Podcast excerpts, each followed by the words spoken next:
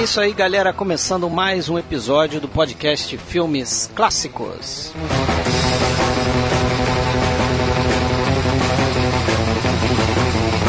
Estamos aqui no episódio 19 e hoje trataremos do que nós consideramos novos clássicos.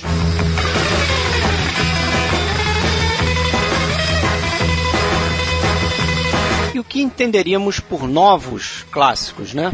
A gente decidiu em conjunto né, que o horizonte de trabalho que a gente vai usar aqui nesse episódio é dos últimos 30 anos, ou seja, qualquer filme de 1985 até o presente, sendo que o presente é junho de 2015, que é quando a gente gravou este episódio.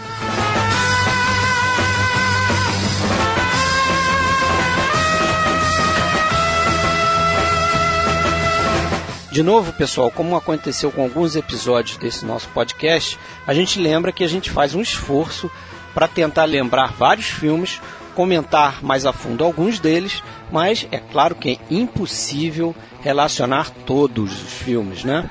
Então, assim, se você tem algum filme que você acha que te deixou de fora, mas que considera um novo clássico do cinema, né?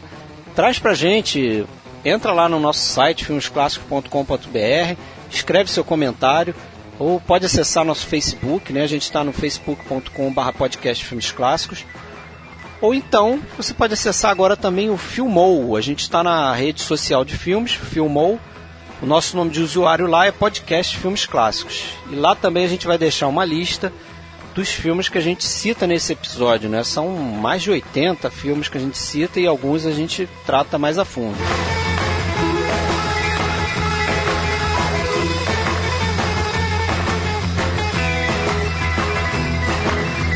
Bom, e hoje, pessoal, para falar aqui sobre novos clássicos, a gente tem o Sérgio Gonçalves, lá de São Paulo. Tudo bem, Sérgio? Tudo bem. E voltando aqui ao nosso podcast, o Alexandre Cataldo, lá de Blumenau. Beleza, Alexandre? Ah, tudo bom? Beleza. Eu sou Fred Almeida, falo aqui do Rio de Janeiro. E vamos começar, pessoal. Alguém quer trazer um filme aí para a gente começar a debater? Ah, eu quero. Manda ver. Quero aproveitar que eu estou voltando, né, e abrir os trabalhos, então. Beleza. Então, a minha primeira escolha é um filme que, que eu acho que talvez outros aí já tenham colocado nas suas listas, mas eu vou roubar. É o filme do, do Tarantino, o Pulp Fiction, Tempo de Violência. Espera que eu já vou riscar um aqui da lista. Pronto, já estava aqui. Esse já aí estava na minha reserva. Esse aí estava na minha ah, reserva. Era reserva? Eu achei que eram duas cabeças aí. Era da tua, Sérgio? Eu não tenho muitas cabeças, não, na verdade. Eu tenho uma listinha Tá aqui, bom. porque são tantos filmes, a gente começa a pensar, são tantos filmes que você acaba lembrando, fala, pô, isso aqui acaba assim, que, sei lá, uma lista que a gente poderia ficar falando três horas aqui cada um. e, é sim, a coisa gente vai ter que para selecionar alguns vários filmes, episódios. Mas É, esse a aí tava na minha proposta- lista sim, mas. Nossa proposta aqui era, nossa proposta era cada um escolher alguns filmes, né, que considerasse mais relevantes, mais é, é, significativos desse período dos últimos 30 anos. Não necessariamente os melhores, né, não necessariamente é, é, é, escolher Até os aqueles nossos que, preferidos, né? É, Não os necessariamente os nossos preferidos. nossos preferidos, mas dentro de um conceito de clássico. Que até talvez fosse interessante, eu não sei, não há, a gente não tem muito tempo para isso, mas seria interessante a gente até definir às vezes um, um pouco, ou, ou pelo menos refletir sobre o, esse conceito do que, que é o clássico, né? O que, e as duas palavras aí cabe um, um debate, né? O que, que é novo e o que, que é clássico. Então, É bom você falar isso aí porque a gente estabeleceu aqui como novo, entre aspas, né? Filmes de 85 para cá, ou seja, 30 30 anos anos. para trás, os últimos 30 anos, que é mais ou menos um horizonte até para gente que tem é, mais ou menos a mesma idade, né? 40, o Alexandre acho que é um pouco mais velho, mas é um, o que a gente começou a, a ver de cinema praticamente, né? 30 anos atrás. E até hoje o que, que a gente trouxe de destaque. dentro desse universo a gente também tem que aplicar algum critério para chegar na- nas nossas escolhas. Né? Então, o critério que eu usei foi, primeiro, tentar diversificar né? e também é, dar, dar prioridade para diretores que representam um pouco esses últimos 30 anos, diretores que surgiram no cenário do cinema mundial nesses últimos 30 anos. É, que é o caso, do, sem dúvida alguma, do, do, do Tarantino, Do que talvez Tarantino. seja o diretor, é, vamos dizer, novo dentro desses 30 anos aí mais, é, mais marcante, né? Pelo seu estilo, pela sua, sua maneira de fazer cinema que meio que e revolucionou. Eu, eu diria que não tem só o Pulp Fiction, mas tem outros vários novos clássicos, né? Agora o Pulp Fiction especificamente, é, eu lembro que eu assisti é, ele no cinema e a impressão que eu tive quando saí do cinema foi de cara de estar tá diante de um, de um filme excelente, que esse filme ia ganhar o Oscar daquele ano, que não foi o que aconteceu, né? Perdeu pro Force Gump. Acabou perdendo pro Force Gump, né? Que também é um baita filme. Baita filme também. Você vai, vai trazer ele à tona, mas enfim, o, o, sem dúvida, você falou do, de, do Tarantino, tem uma, uma série de filmes aí importantes. O, o, o Kill Bill, o próprio é, o filme de estreia dele, o Cães de Aluguel, que já meio que mostrou a, a, a que veio, né? É, bota ele no mapa, né, esse bota, filme. Bota ele no mapa, mas o Pulp Fiction, sem dúvida, deu, ele subiu alguns degraus, assim, ele, ele ele conseguiu se consolidar, vamos dizer assim. Né? Ele poderia ter feito só o Cães de Aluguel e depois sumir do mapa, como já aconteceu com, com, com muitos ou diretores. Ter, ou ter feito filmes inferiores depois, ah. né? Tipo, é, sumir acho, do acho mapa. eu, eu, eu, ainda considero o ponto alto da carreira dele. Eu pra também mim, é considero é o, melhor, o melhor filme dele. É o melhor, o Pulp Fiction. Aquele filme que quando a gente assistia, a gente olha e fala assim, realmente eu estou diante de uma coisa não sei se dá pra dizer diferente, mas muito impactante pra época. O filme é de 94, não é isso? 94. 94, mas ele... eu lembro que ele era muito impactante, aquela narrativa, né, quebrada, isso, o ritmo é. do filme, a trilha sonora, aquilo que ele fazia de trazer atores que já estavam no limbo, trazendo John Travolta de novo. Acho um filme impecável. É, isso aí, a, a questão da narrativa, com histórias é, entrelaçadas, né, e, e, fora de ordem cronológica, claro que não foi ele que inventou, claro que claro. não foi ele que trouxe isso, mas a, a, ele conseguiu é, montar esse filme de uma maneira que realmente ficou bem bacana, né? Eu acho que, que é um filme gostoso de se assistir. A trilha sonora, como você falou, é um, um dos pontos altos, assim, sensacional. Ele recheou ali com músicas, é, com regravações, né, música dos anos 60, 70, surf music, é, e, e, realmente é uma trilha que eu até tenho ela aqui desde aquela época. Em é, é, é, excelente, a trilha é excelente. É muito boa também, eu gosto bastante e é bom você ter falado aí esse lance da, de, das cenas, né? E tal, e o roteiro ser, ser bacana nesse sentido, de ter cenas deslocadas, porque no último episódio, ou melhor, no episódio do Kubrick, não foi o último, mas o, no episódio do Kubrick, a gente chegou a falar um pouco, né? Quando a gente falou do The Killing, The Killing isso. Eu, eu levantei a, segun, a seguinte tese de que o Pulp Fiction tinha, na verdade, uma cena deslocada, e aí eu queria fazer um pequeno reparo, que foi uma falha de expressão. Na verdade, não é uma cena deslocada. O que eu deveria ter dito e aí eu fui confirmar, não é nenhuma sequência, são algumas sequências, só que é um pedaço da história que ele tira uma cena e coloca no início do filme, que é aquela cena da, da cafeteria, lan... da é. lanchonete, com os caras se preparando para, né, o casal se preparando para assaltar a lanchonete. E Honey todo, é, todo esse pedaço de filme ele, ele subtrai do meio do, do, do, do, roteiro, esse pedaço pequeno, como eu falei, vai para o início e o resto do pedaço vai para o final. Então é um grande pedaço que está em sequência que vai para o final. Mas o resto do, da, das outras sequências, a, a, a, história envolvendo o Bruce Willis e, e, e o personagem do, do, do Marcellus Wallace, né? Uhum. Aquele Bring Out the Gimp. Isso tudo está em sequência. E o que tá fora mesmo é aquela. É, depois que o, que o Samuel Jackson mata o cara lá na, naquele apartamento, né? A gente não vê o que acontece com aqueles tiros na parede que não acertam eles e tal. Até a cena é, é, final, né? do filme, mas que não seria o final da história, que é quando eles saem da lanchonete. Acontece aquilo na lanchonete, eles matam antes o garoto no carro, né? E vem o, e... o personagem do Harvey Keitel e resolve a parada e tal, eles vão pra lanchonete. É esse pedaço todo é que tá deslocado. Mas a gente dá a impressão que a história vai e volta e, e não é, é bem não, isso que não acontece. Não é tanto assim, mas foi bem, bem montado de maneira a dar essa impressão. É, agora, uma coisa que eu lembro que quando eu assisti no cinema, me, me me impressionou, eu acho que todo mundo viu na época, não, impressionou no sentido de falar, porra, como assim? Foi aquela situação justamente do John Travolta, né? Que 50 minutos depois dele ser morto, no filme ele aparece lá é, no, no, na, na, novamente na, na, lanchonete, né? Isso aí é, é, isso causou, eu me lembro, causou espanto, né? É, causou, causou um espanto, essa seria a palavra. E o, você citou ali a Samuel L. Jackson, né? Então cabe também falar do, dos atores, o Sérgio já comentou alguns atores ali que na verdade é, já estava numa, num, não diria ostracismo, mas estava só fazendo bomba, como é o caso do João Travolta. Né? Ele até tinha feito um filme não tão bomba assim, lá o. o qual é aquele Olha Quem Está Falando, se eu não me engano, né? Ah, aquela comédia, né? É, mas ele não estava bem, né? Então realmente ele, ele teve ali um, uma carreira revigorada a partir dali. Ah, ele ganhou um novo fôlego é, ali. E outras, outros atores, né? O Samuel Jackson, que já tinha feito filmes importantes, lá, o Parque dos Dinossauros e tudo, mas era um, quase um desconhecido, né? Do grande público. E ali ele ele realmente, eu acho que ele se destacou. E, porra, todo mundo fica com aquela cena dele lá no apartamento, quando ele vai matar, recitando lá o, o trecho da, da Bíblia, Ezequiel 25, 17 e tal.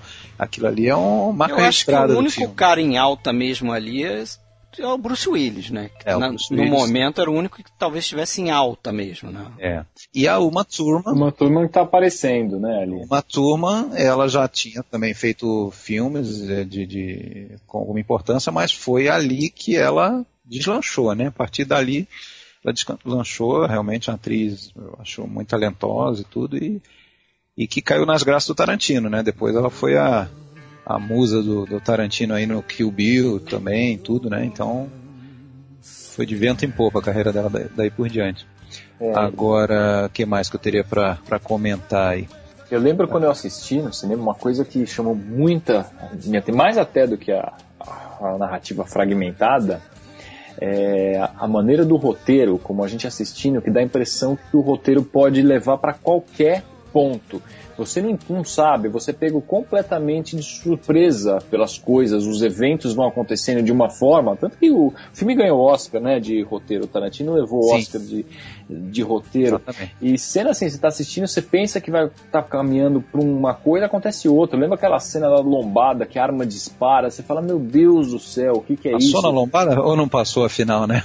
Passa, é, foi uma lombada que passou, aí dispara a arma tal. É, aí, não, mas aí, o... a, surge um problema ali que é. pô, tem um monte de sangue no carro, depois tem aquele negócio na loja, que eles vão pro fundo da loja, que tem o cara lá, todo o cara amarrado.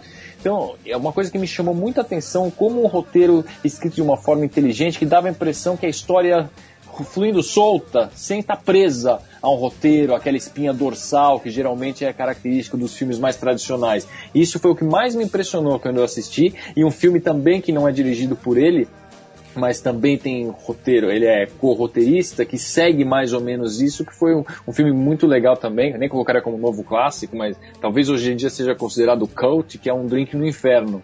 Sim. Né? O Exato. George Clooney que segue é, que também pega mais de surpresa exato, no meio segue mais ou menos essa linha. Você não sabe, você está assistindo pela ele primeira muda vez, você a não narrativa. sabe do que se trata. Ele praticamente muda de gênero dentro muda, do filme. O Nick né? Inferno muda de gênero, totalmente, né? É, só queria aproveitar para falar um pouco mais sobre o Tarantino, que todo mundo sabe um pouco, que ele era um, é um grande, era um grande cinéfilo, né? Com, trabalhava em locador e tudo mais, então ele é, escrevia roteiros, então ele você vê ali a personalidade dele naquela história, naquele filme, ele traz várias referências é, da cidade natal dele, é lá tal da Knoxville, se não me engano, a cidade da, do, que é do, do boxeador. É, ele traz referências a outros filmes ali dentro. Ele... Muitos filmes que ele gosta, né? Que ele gosta. Curte. E claro, a, a, uma coisa marcante é o seguinte: é você está diante de um filme que mostra o, o submundo ali, né, do, dos gangsters e tal, e na verdade é, para ele tenta passar uma ideia de normalidade, né? Aquela famosa cena deles no carro antes da, da, de irem no apartamento, conversando sobre cheeseburger, conversando sobre massagem nos pés. Quer dizer, para é só um dia de trabalho banal para eles e, e eles vão lá cumprir o que eles têm que cumprir, gostando ou não. E até mais para não gostarem, né? Tanto é que o, o, personagem do Samuel L. Jackson logo em seguida já começa a, cogitar a possibilidade de se, se aposentar, né? Então, mas você vê a coisa colocada de uma maneira banal, a violência, e até esse filme sofreu muitas críticas negativas nesse sentido da banalização da violência, é, né? Estilizar a violência, né? Mas outros diretores e foi um filme que teve faziam isso também. De ser, de ser financiado, acabou sendo né, pela Miramax, né? Se não me engano, é uma... mas é isso. De qualquer maneira, na minha opinião, é um filme que é, pode ser considerado um novo clássico. A gente está aqui falando dele 21 anos depois e eu acho que vai ser visto é, pelas próximas gerações aí, sem dúvida. Não... E eu não sei a opinião de vocês, mas assim, se existem filmes obrigatórios de se rever, esse é um deles. Né? Até por questão é dessa narrativa. esse filme para mim, pelo menos. É, nem que eu seja também, só mas... pela, pra ouvir a música. Né? Mas né? eu digo o seguinte, é porque é um filme que, que tem alguns detalhes interessantes que você acaba voltando para reparar nesses detalhes. Perfeito. Por exemplo, essa quebra da, da, da fragmentação da narrativa e esse, esse deslocamento desse bloco de, de, roteiro, como eu falei antes aí, é, ele te deixa numa situação que você, revendo, eu me perguntei assim, pô, realmente tem, tem um momento que os caras entram no bar lá, com aquelas roupas ridículas, aquela camiseta azul, né? O cara de short, é parecia nego fica zoando, ah, vocês estão voltando do jogo de vôlei, né? De voleibol, sei lá. Pra e você entender vê, como que, que esses caras naquilo, né? capangas é estão com essa no primeiro momento eu me dei conta disso assim por que, que os caras estão vestidos dessa forma né mas depois você vai entender né e em torno do filme tem um, monte de coisas assim mas eu posso trazer um, um outro filme sem dúvida. Um que eu acho que vocês vão concordar comigo. E certamente já vou tirar outro. Lá eu... vai outro da minha lista, deixa eu olhar. Pega a caneta aí, Sérgio. Já vou. Que é Os Bons Companheiros. Pronto. Era o terceiro da lista. Do, do Martin Scorsese. né? Filme de 1990, Goodfellas. E para mim é o meu preferido do Scorsese. Não sei se é o melhor dele, né? A gente já para mim também discutiu isso. Seria Taxi Driver, seria uh, outras pessoas achavam até Cassino. Eu prefiro os Bons Companheiros. Eu acho um, um filme é, assim é incrível como é que ele te, consegue te incluir é, é, dentro daquela família, né, de gangsters ali. Você se sente parte daquilo ali de alguma forma, né? E eu acho que ele faz é, isso muito bem com o uso da narração né, que ele coloca dividida a, a, narração entre dois personagens, né, o Henry Hill e a esposa dele, a Karen, né, o personagem do, do Ray Liotta e da é, é o nome dela? Lorraine Bracco, né, Lorraine Bracco. Isso. E, e eu acho que ajuda muito também a forma como ele, ele vai filmando os personagens, porque se você reparar, é, a câmera desse filme está sempre em movimento quase sempre em movimento.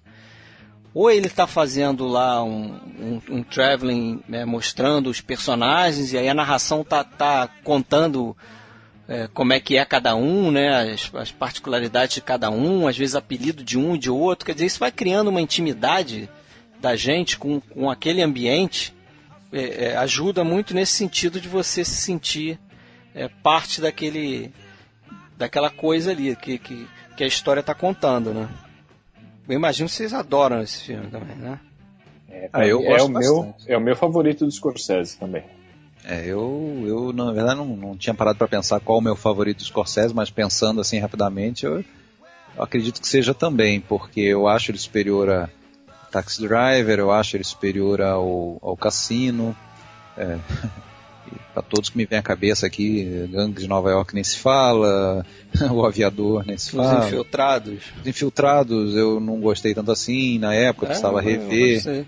Enfim, mas eu, sem dúvida, tem aqueles mais antigos, né, o, até o Toro Indomável, o, o Caminhos Perigosos, mas eu acho que é um, não, é, sem dúvida é uma excelente escolha e mais, não sei riscar ele, porque eu tinha certeza absoluta que ele não só estaria na tua lista, como seria o primeiro da tua lista. ah, eu tô falando sério, eu tinha certeza que eu sei que eu. Tá bem, então, na adivinhação. você adora esse. Não, eu sei que não, não é adivinhação, é conhecimento, né? Nós nos conhecemos há mais de 10 anos, então já sei da tua adoração por esse filme. Sabia que ele ia estar no. Não, não quis estragar essa tua escolha, não. Mas uh, Agora uns, uns, detalhes, você quer falar mais alguma coisa? É só, eu acho que você vai comentar, né? Mas esse filme só tem um senão, né? E eu acho que todos nós concordamos, já comentamos sobre isso em outras ocasiões, né? Que é o que é o atorzinho que fez o, o, o personagem principal, né? Podia ser um Mas acham que compromete? que ele, ele não acha essa, essa, que ele esteja tão ruim. Eu acho ele um ator limitado. Mas nesse filme ele nunca me incomodou, cara. Nunca, nunca. nunca. Ele é um pouco é. caricato, eu acho. Muitas, é, exatamente, ele não caretas, Você muita... não olha para ele e fala, puta que thug guy, que esse cara é mal. Não, não é, mas eu acho que isso combina com, com, com a história, porque ele não, você vê que ele dali é o personagem menos violento, né? Ele não é tão violento como quanto os outros dois, quanto o personagem do Robert De Niro, né? O Jimmy Conway e o, e o Tommy, né? Que é o personagem do, do Joe Pesci. Ele não é tão violento. Né? Você vê que ele é o cara que, que, que vomita lá quando eles estão tentando desenterrar o, o, cara que eles mataram, né? E vão levantar um prédio lá no terreno baldio que eles, que eles usaram como cemitério. E aí os outros dois estão lá zoando ele, ele está lá passando mal, quer dizer, não tem estômago para aquilo ali. Eu acho que combina com, com, com, o personagem dele. Foi uma boa escolha, assim. Mas ele realmente é um ator fraco. Fora é, desse é, filme não, aí. Eu não acho que ele extrai, comprometa o filme de forma nenhuma. Mas tanto assim, tanto era um ator fraco que o que ele fez depois disso, né? Exatamente. Quem, que quem lembra dele se não por esse papel, né? Um grande filme. Mas eu acho que nesse filme ele não compromete. Não estraga, fala, puxa, aqui precisaria ter tido um ator melhor como protagonista, o filme teria ficado melhor. Eu acho o filme impecável, mesmo é. com ele. Agora, umas coisas interessantes sobre esse filme é que, assim, ele quase não foi feito porque o Scorsese, apesar de antes ter feito só o Caminhos Perigosos, como filme de gangster, ele meio que tinha prometido a si mesmo que não ia fazer mais filmes de gangster. Né? Só que ele adorou o livro do, do Nicholas Pileggi, que é o Wise Guys, né? que é o, o livro que inspirou esse filme. É baseado num, numa história de um criminoso real, né? o, o Henry Hill, que é o personagem do, do Ray Liotta, ele existiu. E é, é, o filme tem retrata coisas que aconteceram mesmo, inclusive o, o grande roubo, aquele roubo do, da Lufthansa, aconteceu aquilo. E eu descobri uma coisa interessante que é o seguinte: em 2014, ou seja, ano passado, o FBI estava solucionando lá, passando a limpo alguns casos que ficaram abertos, e eles prenderam alguns criminosos desse roubo da Lufthansa ainda. Quer dizer, o negócio ainda estava em aberto. E foi, na época, foi acho que o maior é, é, roubo, assim, em termos de, de, quantidade de dinheiro e joias que os caras conseguiram levar, né? E foi, acho que ficou muito mal pro, pro FBI durante um bom tempo, porque não, não conseguiam solucionar esse caso, né? Acabaram fazendo isso ano passado. E aí, peguei algumas curiosidades aqui, né? Pra, todo mundo sabe que a mãe do Scorsese está no filme, né? Ela faz lá a mãe do, do Joe Pesci. Mas muita gente não sabe que o pai do Scorsese também tá. Ele faz o. Não sei se vocês vão lembrar, mas ele faz um cara que. Que dentro da cadeia, quando o personagem do Paul Sorvino é preso, né? E, eles, e o Ray Liotta também, eles estão presos no, na cadeia, é o cara que fica colocando muita cebola no molho. Eles ficam reclamando: ah, não bota muita cebola no molho e tal. É uma curiosidade, né? o Scorsese gosta de usar o, a família ali. Né? Mas, o, o, Fred, deixa eu só te fazer uma pergunta sobre esse filme. É... Do you think I'm funny? Você sabe que isso é um episódio que aconteceu com o Joe Pesci, sabia? Sim, sim. O, o Joe Pesci, ele... É, acho que tava, foi mais ou menos parecido, ele, só que ele que sofreu isso, né? Ele estava conversando num bar um cara que era da, da máfia lá, um gangster, e ele falou pro cara, pô, eu acho você engraçado e tal, e o cara meio que deu uma escovada nele. E aí ele trouxe isso pro, pro, pro Scorsese, e o Scorsese achou ótimo, né? É uma das cenas que eu mais gosto desse filme. Ah, sim, então. É uma cena emblemática, né? Eu lembro. e eu lembro que essa cena foi a que passou quando eles deram o Oscar pro, pro Joe Pesci, né? Ele é. ganhou o Oscar de ator coadjuvante por esse Merecidamente, filme. né? O papel dele, é, a atuação dele é espetacular. Merecidamente. Eu me lembro que esse foi o clipe. Foi o clipe do, da noite do Oscar, foi justamente essa cena aí. Agora, só para na linha do Oscar daí a gente concluir, é, o Scorsese foi indicado a diretor, perdeu para o Kevin Costner, Dança com Lobos, né? E o, o filme foi indicado a melhor filme, também perdeu para o Dança com Lobos. E o Scorsese é, foi indicado também junto com o Piled é, pelo roteiro, né? Porque o escritor do livro também escreveu o roteiro junto com, com o Scorsese. Mas é assim, um dos meus filmes preferidos de gangster aí, junto com os chefões e talvez um pouco abaixo o Scarface, é dos meus filmes preferidos. Bom, então, você está falando de clássicos, né? Aliás, a gente estava até falando, lembro de uma definição uma vez, da época do Orkut, que a gente conversava ainda, não sei se foi você, Fred, foi a definição de clássico, é que é aquele filme que resiste muito bem ao tempo. Uma definição simples, né? Mas que é real. Aquele filme se assiste 20, 30 anos depois e o filme continua excelente, continua te envolvendo, prendendo atenção. É... E só fazendo um parênteses aqui, porque a gente não vai falar do De Volta para o Futuro, que nós consideramos um novo clássico, mas já tem um podcast dedicado a ele, então a gente não vai citar esses filmes aqui por motivos óbvios. Quem quiser ouvir o que a gente tinha para falar, tem um podcast inteiro sobre ele. E já que a gente está falando de sangue, de gangster, eu vou trazer também um filme que é o meu thriller preferido, um dos melhores que eu já vi, que é Seven, Os Sete Crimes Capitais. David Fincher. David Fincher. É, esse filme foi assim um filme que me marcou muito, é um filme de 95, né, Seven. Eu fui assistir uma pré-estreia no cinema. Não sabia muito bem sobre o que que era, né? Aquela época, sei lá, não... às vezes estreavam os filmes, pegava a namorada, ah, vamos, o que tá passando? Tá passando isso, ah, vamos lá, vamos assistir. Ela tem pré-estreia, tá horário, entrava. E o filme era Seven. E, bom, essa altura todo mundo já deve ter assistido, a gente sabe que podcast a gente não fica tomando é, cuidado em relação a spoilers, né? Porque a maioria já deve ter visto esses filmes. Enfim, eu lembro que quando chegou no final, aquele final arrebatador, né? Terminou o filme, foi a primeira e única vez que eu me lembro de todo mundo levantando assim do cinema calado, sem comentar nada. Aquilo foi um choque para todo mundo, as pessoas saindo assim sem comentar, todo mundo quieto, meio com a cabeça baixa, aquilo, aquilo me marcou. É, porque eu acho que o filme ele, é, ele tem uma direção magnífica. De longa-metragem, que é o segundo filme importante do Finch, né? Ele tinha feito o que? Acho Alien que é o 3? primeiro, né? ele, né? fez, não, ele fez Alien 3, fez? né? O terceiro do Alien, ele tinha dirigido alguns videoclipes. É. E depois ele veio com Seven, né? Com Morgan Freeman, Brad Pitt, Gwyneth Paltrow e o Kevin Spacey, né? No papel inesquecível. E eu acho que é um filme impecável. Assim, ele vai te levando para um lado, você não vai acreditando as coisas que estão acontecendo. Vocês gostam? E tanto assim, é da mesma época do Silêncio dos Inocentes, que ele ganhou o Oscar, teve todos os holofotes voltados para ele, mas eu considero um filme superior ao Silêncio dos Inocentes. Eu gosto bem mais do Seven, não sei o que vocês acham. É, eu, eu gosto muito desse filme também. Assim, eu lembro a recordação que eu tenho é, de, da primeira vez que eu ouvi falar do Seven foi meu pai e meu irmão voltando do cinema também eu não tinha ido completamente embasbacados com o filme porque e depois eu fui ver por quê, né? É, porque o filme realmente pega de surpresa ali, né? É daqueles que é bom não falar muito do final, mas, mas eu imagino que todo mundo já tenha visto. É, mas se alguém não viu, assim, precisa ver, de preferência sem saber o, o que acontece, qual é o final, se, é, se isso é possível ainda 20 anos depois, né? Se que alguém não conheça, mas vale a pena parar até de ouvir o podcast agora, se estiver ouvindo, desliga tudo e vai assistir o Seven. Vai assistir. E, é, e eu me lembro também que é a primeira vez que eu comecei a prestar atenção no Kevin Spacey como ator.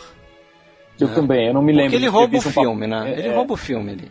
Eu acho que o Morgan Freeman tá muito bem, o Brad Pitt também. A Gwyneth Paltrow faz aquele, né, aquele feijão com arroz, mas o personagem dela também não é muito importante. Mas ele rouba aquele filme, né? E depois eu fui lembrar é, é, dele no Sucesso a Qualquer Preço, que ele faz um papel bem menor, mas que também ele, ele já manda muito bem, né? É, o problema é que lá tinha tanta, tanto cachorro grande que ele ficou até em segundo plano mesmo. Mas ele, ele, ele tá ali, ele sustenta ali no meio do, da, daquela galera toda, né? O Patino, o Jack Lemmon, Ed Harris, né? Aquele filme eu considero também um novo clássico, esse Sucesso a Qualquer Preço. Filme muito interessante. Agora eu gosto bastante do Seven também, né? Eu também, eu coloco Seven como é, melhor do que o Silêncio dos Inocentes. Eu eu tenho lembranças melhores dele. Eu confesso que eu vi só na época, tá? O Seven eu precisaria revê-lo, mas eu gostei bastante. Saí do cinema também é, tenso e surpreso e, e atônito. Como assim? É, enfim. Agora, o Silêncio dos Inocentes, na verdade, é de 91, é um pouco anterior. Mas também tá ali, né? Porque o Silêncio dos Inocentes chamou muita atenção por ter ganho o Oscar de melhor filme, né? Anthony Hopkins. Que... É, o Anthony Hopkins também. O Hopkins estava numa fase bem destacada, né? Emplacando vários filmes importantes. Não, filme, é um filme muito bom, é um filme muito bom. É que assim, como é mais ou menos, a gente está falando de serial killer e tal. É, é o Seven é um filme. O Silêncio dos Inocentes, eu acho que o final dele, ele, ele cai um pouco no final. Eu não gosto muito. Eu acho que ele termina ele termina mais baixo, mais xoxo do que todo, todo o resto. Enquanto que o Seven, Seven é o contrário. contrário né? Aquela cena final, o clímax no deserto ali, aquilo você, é, você não respira naquela hora, né? Agora, para citar do David Fincher, né, nesse período que a gente está abordando, eu considero dois outros clássicos, o Clube da Luta e o Zodíaco. Para mim, esses três são é, o Clube da Luta eu gosto. No Zodíaco eu acho um pouco, eu acho um filme um pouco arrastado. Não me ah, agradou tanto assim. Não me agradou eu, tanto assim. É um bom filme, mas. Eu reconheço que ele é arrastado, mas eu acho que ele funciona muito bem, assim, mesmo com essa lentidão, né, com essa demora. O caso volta, né? Assim, não tem o mesmo, mesmo peso desses dois. Eu acho que Seven e o Clube é. da Luta são os dois melhores filmes. São os dois melhores dele. Até agora. Isso eu concordo. Clube da Luta é outro filme excelente. Eu só não coloquei ele aqui para citar porque eu acho o Seven ainda um pouquinho acima do que o Clube da Luta, mas eu adoro o Clube da Luta também. Entra fácil numa lista de novos clássicos aí, tranquilamente. Tem mais um aí, Alexandre? Tenho, tenho sim. E vou dar uma, uma variada, né? Nós estamos falando até agora de, de filmes aí americanos, né? Seven, Bons Companheiros, Pulp Fiction. Vou trazer aqui pro, pro nosso Terra Brasilis e vou citar o filme que eu acho que também é, entrou aí como um novo clássico, que é o Cidade de Deus. O outro filme da minha lista. Boa. Você hackeou meu celular aqui, Alexandre. Você hackeou porque eu tenho uma listinha aqui que eu fiz no celular, você hackeou porque tá acabando é... com meus filmes aqui, hein? Pois é.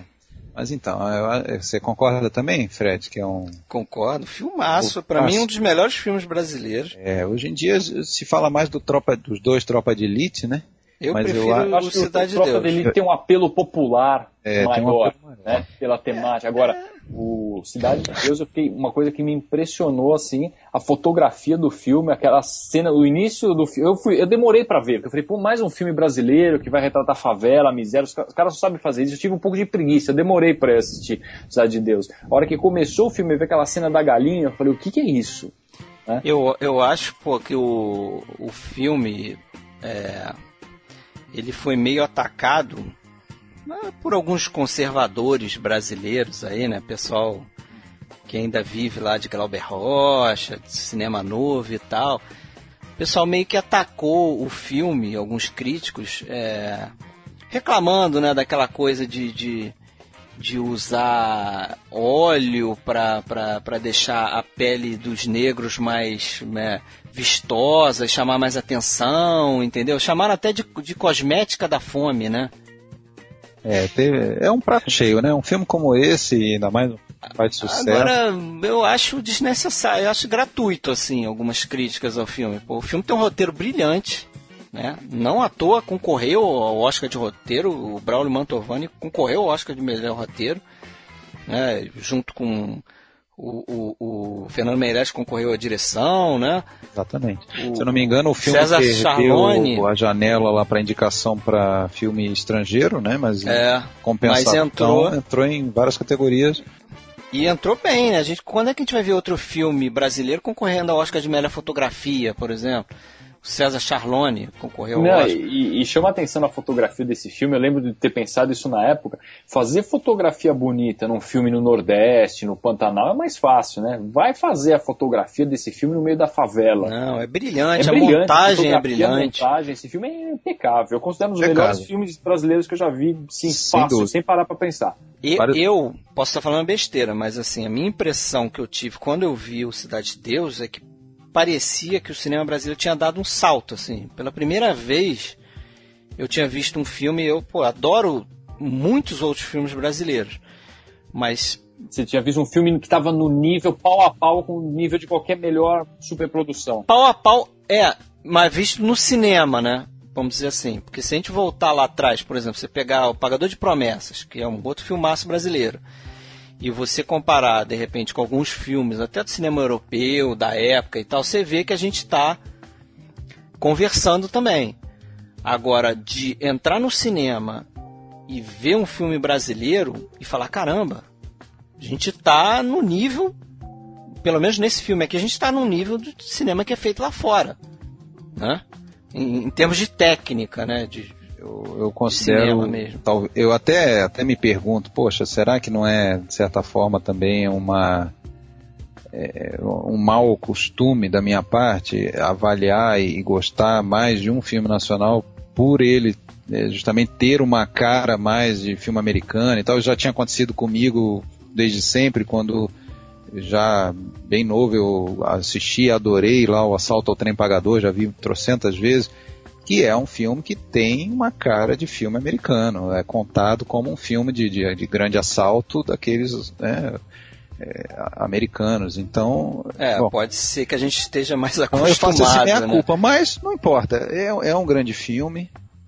Tem vários aspectos dele que eu acho muito interessantes. É, que é, se você for ver, é, a gente não apesar de ter sofrido também críticas de ter banalizado a violência, de ter é, é, é transformado aquilo ali num é, exposto àquele cotidiano e também sofreu críticas do, do pessoal é, ligado às comunidades e tal, no sentido de que é, reforçou estereótipos, né, de que a favela era um lugar violento. O Fernando Meirelles daí se defende, se defendeu sempre dizendo que na verdade é, ele não, é, o filme foi só um espelho da realidade, ele não inventou aquela realidade.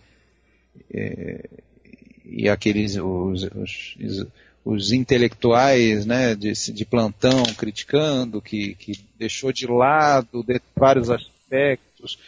Mas, ah, mas isso sempre tem, né? Sempre, sempre tem. tem. E também não se pode exigir que um filme, eh, ele não pretendeu, ele não, eh, é uma obra de ficção, baseado numa realidade, baseado numa realidade que é conhecida, mas pretendendo ser um filme de ficção.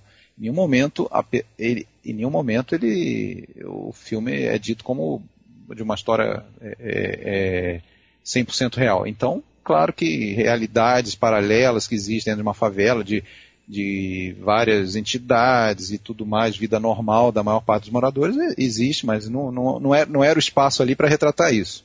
Falar que isso é um estereótipo é, é uma hipocrisia, né? Uma hipocrisia. É, alguém tem alguma dúvida de que dentro da cidade de Deus existe violência, talvez até muito pior do que o, do que o filme mostra, sabe? Isso é uma hipocrisia. Você falar, não, porque o filme cria um estereótipo. O filme não cria um estereótipo, né? Eu então, acho que, que, assim, a força do filme está mais no, no, na forma que o filme foi feito. Roteiro, como o roteiro é feito, como a, a fotografia é feita, a edição é feita, como você falou.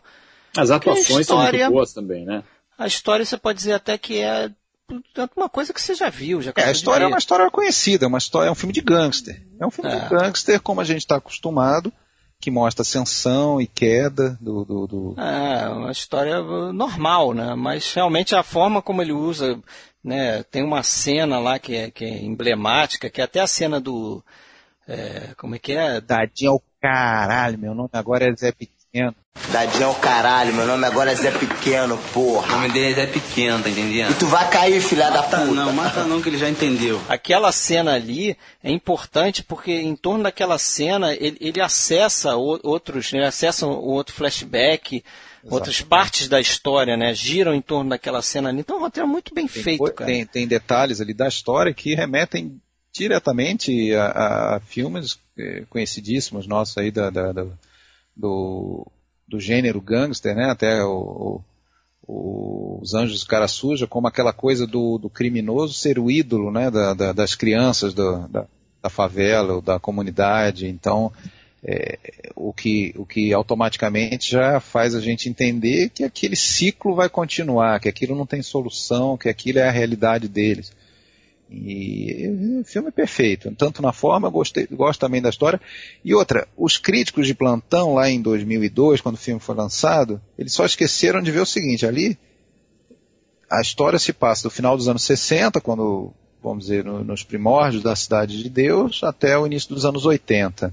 Então, aquela realidade era daquele jeito, provavelmente, muito, muito provavelmente ela é bem fiel ao que acontecia pode ser que já 20 anos depois a realidade já tivesse um pouco é, modificada por várias iniciativas, no sentido de, de, de, de, melhorar as condições de vida ali. Mas é, eu acho que isso esvazia um pouco né, a questão temporal ali. Não estava falando de época atual, estava falando já de um passado de 20, 30 anos. É, pode parecer uma bobagem, né? Mas o filme até foi um pouco também pisado por, por jornalistas de plantão aí por causa da, de, uma, de uma bobagem, né? Que tem uma cena lá que o, que o menino fotógrafo lá, que eu, me fugiu o nome do personagem agora, que é o Alexandre Rodrigues, o ator. O Buscapé, né? Buscapé, que ele que ele pega lá a, a, a jornalista, né? É. E aí depois alguém pergunta bem como é que foi, ele é, jornalista não sabe transar.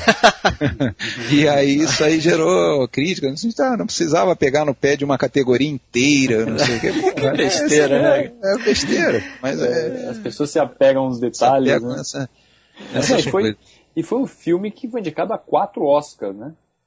Isso, isso mesmo. Houve algum outro filme brasileiro já indicado a quatro prêmios? Se vocês saibam, lembrem, não? Lembra aí, Fred? Que eu saiba, não. Eu não lembro, não. Foi indicado a diretor, né? Roteiro. Diretor, roteiro, fotografia, edição, César Charlone. Fotografia e edição. E edição, né? Ah, e uma coisa assim que eu acho que deve ser comentada sobre esse filme é que é, a, a, imensa maioria do, do, dos atores utilizados eram não profissionais, eram pessoas, crianças e jovens da, das favelas do Rio de Janeiro, até da própria Cidade de Deus, que foram já desde 2000, dois anos antes do, do filme, já foram é, feitos testes e, e oficinas para eles aprenderem a atuar o básico.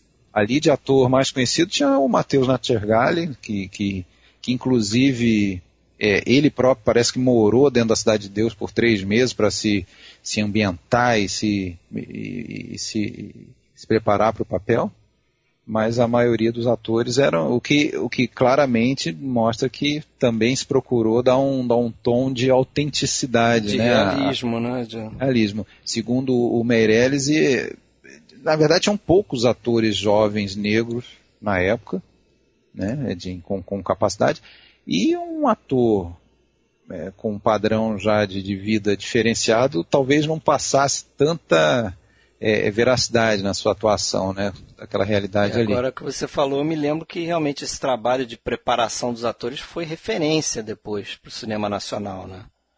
Eu me fugi o nome da, da, da moça que, que liderava a preparação desses, desses meninos, mas eu lembro que depois ela fez vários outros trabalhos semelhantes, né? Para os filmes que, que seguiram aí. É, mas posso trazer um outro filme aí? Manda ver. Foi Mal Alexandre. Pega a canetinha aí para riscar. É, Los Angeles, Cidade Proibida. Sabia. Pô, cara, eu não errei um de vocês ainda. Ah, tá tão banal assim, cara. Tá tão não, óbvio, pô. Isso não é banal, isso é LA Confidential, né? Filme de 97 de um cara chamado Curtis Hanson. Para mim, o único filme, não vi todos os filmes do cara, mas posso assegurar que é o melhor filme dele. Né? Ele fez A Mão, Mão que Balança o Berço, acho que é o segundo filme mais conhecido dele. Mas eu acho esse aqui ele acertou, mas de mão cheia, cara. Eu considero um filmaço. Para mim é um novo Grande clássico. neo-noir, né? Grande neo-noir, né? Pessoal que não não sabe, mas você é um grande fã do, do gênero, subgênero, sei lá o que seja, o filme estilo, ar, estilo movimento. movimento, né? A gente vai entrar nessa discussão. Mas, para mim, é um, é um, grande representativo é, desse, desse gênero, vamos dizer assim, assim. Né? E o filme, porra, também com um roteiro brilhante e que conta muito é, o, o desenvolvimento dos personagens, né? Eu acho que essa coisa, né? Quem não viu o filme, essa, é, não pode entender o que eu estou falando, mas essa coisa do, do, do, caso ser resolvido por três protagonistas, né? São três detetives que, cada um à sua maneira, cada um com a sua característica, ajuda, né, direto ou indiretamente, a resolver o caso né, de, um, de um assassinato dentro de uma, uma lanchonete, né, dentro de um bar. Eu acho muito interessante, assim, é para mim é a força do filme. E são três personagens, como eu falei, né? Um interpretado pelo Russell Crowe, é, outro pelo Guy Pearce e outro pelo Kevin Spacey. De novo aí um filme do Kevin Spacey. A gente já falou do Seven, né? E é engraçado que o estúdio não queria que, que o filme tivesse três personagens, né? Chegou a, a pedir pro Kirsten Hanson fazer o roteiro só baseado no personagem do, do Bud White, que era do Russell Crowe, e aí se colocaria um, um ator mais famoso para fazer esse personagem, os outros seriam apagados. Aí em outro momento se pediu para fazer mais rolar a história em torno do, do, personagem que acabou sendo do Kevin Spacey, né, o personagem dele, o Jack Vincennes. E acabou que o Kirsty Hanson bancou ser a história com os três personagens, porque os três são importantes para a história. E aí ele acabou tendo que pegar três atores que, não, que na época não eram assim de, de primeira linha, né? Inclusive, pô, numa história muito americana, ele pegou dois australianos, né? O Guy Pearce e o Russell Crowe são australianos. Tinha-se até um medo se, se isso não ia atrapalhar, né? A, realização do filme ali, ia ficar crível, né? Esses caras interpretando isso. Agora, vocês gostam do filme? Sérgio, você gosta? Eu gosto, mas eu confesso que faz tanto tempo que eu assisti, eu até tenho em casa, tudo que eu não me lembro detalhes desse filme. Eu lembro que gostei bastante quando eu vi, mas não, não me lembro detalhes, não. Eu precisaria rever. Esse é um que eu precisaria rever realmente para para refrescar a memória. Mas reveja porque eu acho assim um filme que ele acerta muito nisso aí que a gente falou aí, né? De pegar elementos do, do, do filme noir e utilizar muito bem, né?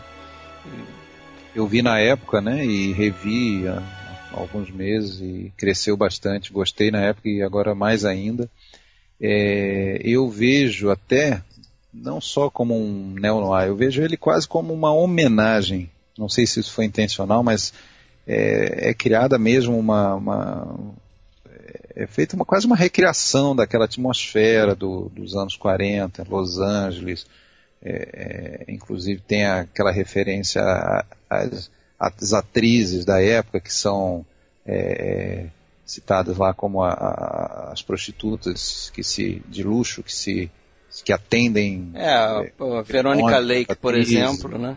e, e se vestem como tem até uma cena meio que irônica no, no filme em que o, o policial durão lá que é o, o Russell Crowe ele ele trata como uma prostituta na verdade é o Guy Pearce que, ah, sim, que na verdade é o. Que na verdade é a própria Lana Turner, né? Ele é, acha que é, uma é o Guy puta... Pearce aborda. É Guy Pearce. Isso, mas você é. sabe que aquele gangster ali, que tá com existiu. ela, é verdade, o John Stompanato, existiu. É aquele que foi morto. Né? É, inclusive tem a história que. Vou ela e a filha viram na história aí. É, não, eu, eu, eles eram amantes, né? O Alana Turner e esse, esse gangster, John Stompanato. E a filha da Lana Turner acabou matando ele, cara. Uma coisa bizarra, porque é, tava, ela tinha acabado de ser indicada para o Oscar, por Peyton Place, e ela tinha, parece que a história que ela tinha dito para ele que ia com a filha e com a mãe na cerimônia, não ia levar ele. Acabou isso se desenvolvendo numa, numa discussão entre os dois, e a filha não estava em casa, mas a filha quando chega em casa, vê o John Stompanato ameaçando a mãe e a avó. E aí vai na cozinha, pega uma faca e daí não sabe bem o que aconteceu. Se ela, num ato lá de coragem, deu, esfaqueou o cara, ou ela diz que o cara veio para cima dela e acabou entrando na faca, meio que sem querer. Mas o fato é que a filha da Lana Turner tinha 14 anos, matou um gangster. O cara era violento e tudo. Mas só, só para concluir essa história aí, é, o, o Sean Connery estava envolvido nessa história também, porque o, o, o Stompanato ele tinha ciúmes do Sean Connery, porque na época se dizia que o Sean Connery era amante tá da, da Lana Turner, tá pegando... Isso foi quanto? 58 por ali? Foi, 57. Ela fez um filme, é, ela fez um filme com ele. Eu vi que é até uma, se eu não me engano, é um filme que depois deu origem àquela refilmagem do. com a é, Julianne Moore, como é que fala? O. É, o fim de caso, uma coisa assim. Ah, tá, não vi esse filme. Mas o curioso é o seguinte, é que depois que o, que o, o Stompanato morreu, o Sean Connery chegou a ficar escondido, cara porque ele tinha medo que o chefe do Stompanato, que é o Mick Cohen, que é o cara até que é citado no Los Angeles Cidade Proibida, no início do filme, ele era um gangster de verdade também, é, ele ficou com medo de, de, de ter retaliação por parte desse gangster e ficou com medo também de ser expulso do filme que ele estava fazendo para Disney, um filme chamado A Lenda dos Anões Mágicos. E por que, que eu estou falando isso? Porque esse filme da Disney é supostamente o filme que o Albert Broccoli viu e que acabou fazendo com que o Broccoli chamasse o Sean Connery para fazer o 007. Qual filme que você diz? Esse com a Lana Turner? Não, não, não. Esse, esse filme da Disney que ele estava fazendo na época.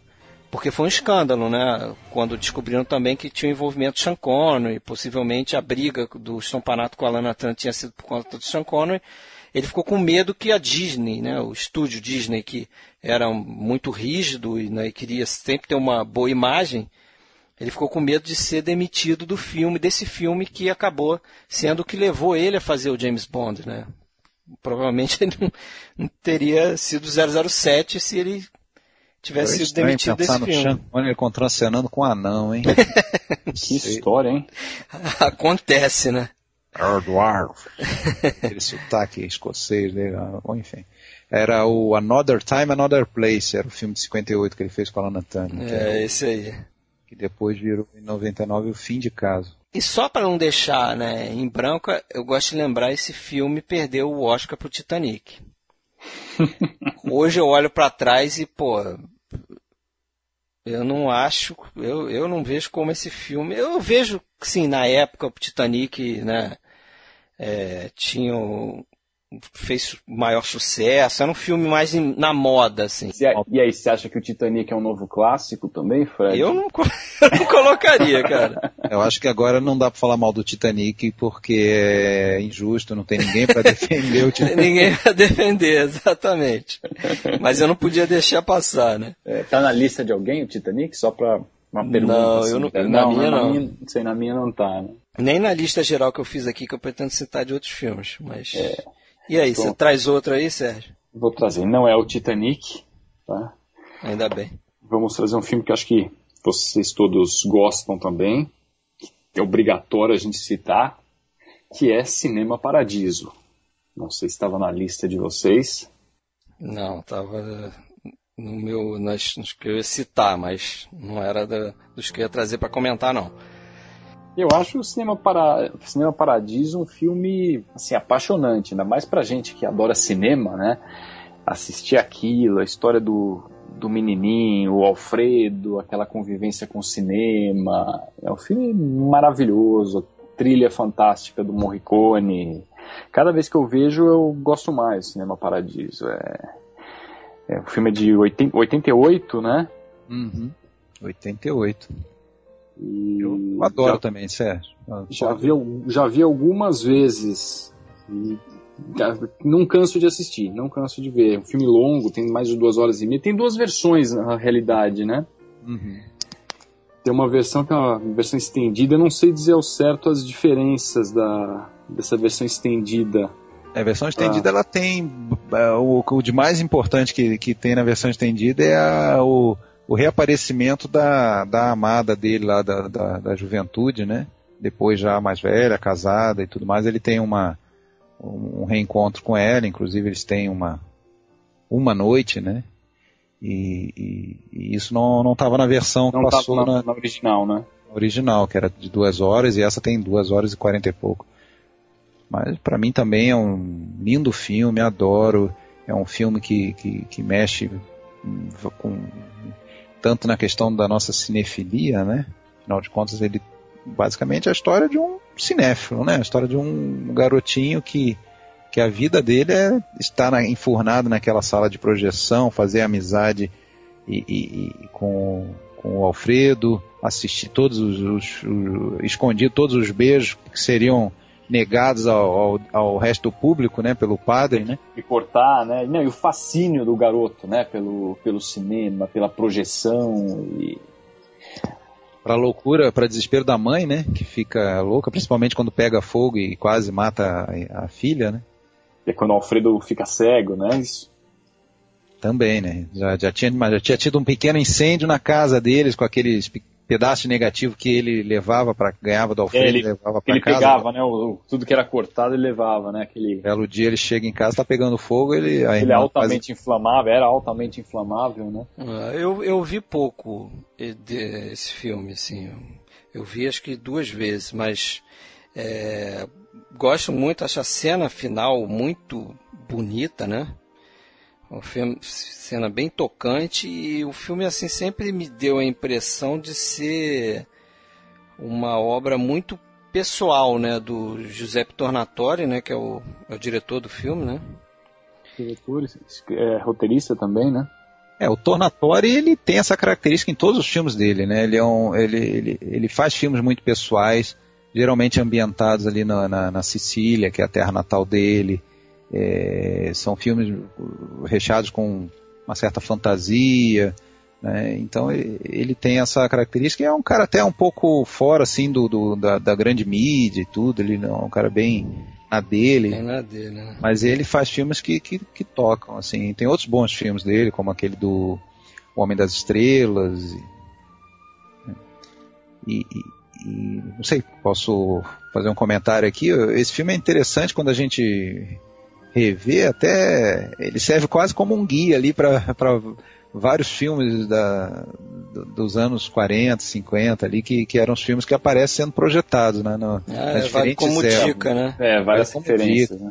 Alguns filmes ali italianos eu fui atrás por conta do, do Cinema Paradiso, como o Catene, o Ana, que é aquele onde aparece a Silvana Manhano cantando, aquele tipo um mambo, que tem uma hora no, no meio do filme. É um filme bem interessante, com o Vittorio Gassman também. Enfim, tem vários filmes ali interessantes, é, alguns até bem conhecidos, né? O Vitellone, Belíssima, é, O Abismo de um Sonho. É, e, e quem, quem gosta de cinema italiano, além do próprio Cinema Paradiso, se esbalda, né? Vendo ali aquelas cenas e... Eu posso trazer outro? Você que... Você quer trazer, Alexandre? Aí. Ó, se você me permite, eu vou trazer o próximo, né? Na verdade, deixa eu, opa, deixa eu riscar o Cinema Paradiso aqui. Eu vou trazer um filme, também é, vamos ainda continuar fora dos Estados Unidos, né? Que para mim também ele é o, o, melhor filme de um diretor que é, se firmou nos últimos 30 anos, apesar de que já tinha feito filmes antes disso, que é o Almodova. É um diretor cheio de, das suas excentricidades, tem as suas marcas registradas e tudo, mas eu gosto muito do Fale Com Ela, filme de 2002, do Almodova. Não sei se aí por muita gente ele é considerado o melhor, mas para mim é o melhor dele, eu gosto eu demais concordo, desse filme. Eu concordo. É, ele talvez ele peca um pouquinho para assim, né, numa revisão, pelo menos eh, pelo excesso de melodrama dele, assim, tem, tem muitas histórias, mas é, talvez só mas até é algo um certo que você ponto. se acostuma, né? É, Quando você é, vê o Almodóvar. É, o filme né? do Almodóvar geralmente é assim, né? É, mas ele é muito bem contado e, e, até porque tem uma uma guinada, na verdade, no meio do filme que ele passa a ser até quase um filme criminal, né? Depois de um certo ponto ali, então é, quase dois filmes, eu, eu, vejo dessa forma, mas é um, é um filme muito, muito, uma história muito bonita, uma história que, que trata de alguns temas que são recorrentes do, do, do Almodóvar, como aquela, aquele limite tênue entre normalidade e anormalidade, né? Você vê pessoas aparentemente normais, é, que, mas que têm comportamentos estranhíssimos, é, a questão da solidão também, principalmente do, do Benigno, né? Que é o, que é o Javier Câmara, que tem uma, uma baita atuação, ele basicamente é um tremendo solitário, né, que não tem a figura do pai, a mãe também morre no, no decorrer da história, e ele preenche o tempo dele praticamente em função de uma, de uma pessoa desconhecida praticamente dele, né, que ele via pela janela, que era a bailarina, e, e tem um breve contato ali com ela, é totalmente invasivo da parte dele, que ele vai até a casa dela. E depois do acidente ele acaba tomando conta dela, cuidando dela, né? Ela em coma, internada e por quatro anos e, e, e na verdade a obsessão dele acaba ele é servindo de alguma coisa, né? É, você vê que ele é obcecado, você vê que ele não existe, o, o personagem do Benigno ele não existe sem ela. Ela é parte fundamental da vida dele, sendo que ela é uma pessoa em coma, um corpo inerte. Quer dizer, você, sem dúvida tem um, um não tão inerte assim. Componente. É, tem um, é, tem um é- componente é... doentio ali no, na, na, figura do, do Benigno, né? Apesar de parecer um bom moço, super bem intencionado e, e, dedicado, mas tem algo de doentio. Ele não consegue se relacionar com uma mulher e tudo mais. É, mas o Almodóvar ele tem essa, essa capacidade, que é uma coisa talvez única, que é trazer temas assim bizarros e acontecimentos bizarros, trazer de uma forma diferente, fazendo com que a gente aceite aquilo é, contra tudo aquilo que a gente, aqueles preconceitos que a gente já tem. Né? Porque nesse filme a gente está falando, chega um momento que existe um abuso sexual de uma pessoa em coma. Né? Pô, aquilo foi um abuso sexual. Abuso sexual no conceito que a gente vê. No conceito do personagem, como o Moldova mostra, não. O cara era apaixonado pela mulher.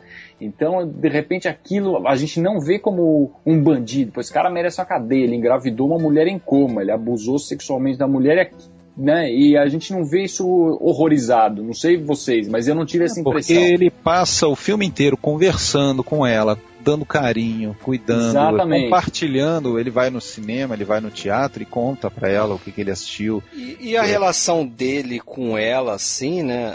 o amor dele para ela é além da só da questão estética, né? Da aparência, porque é, você vê que mesmo ela né, ficando no estado que fica, o cara tem um amor quase incondicional ali, né? Apesar de, como a gente já falou, obsessivo, né?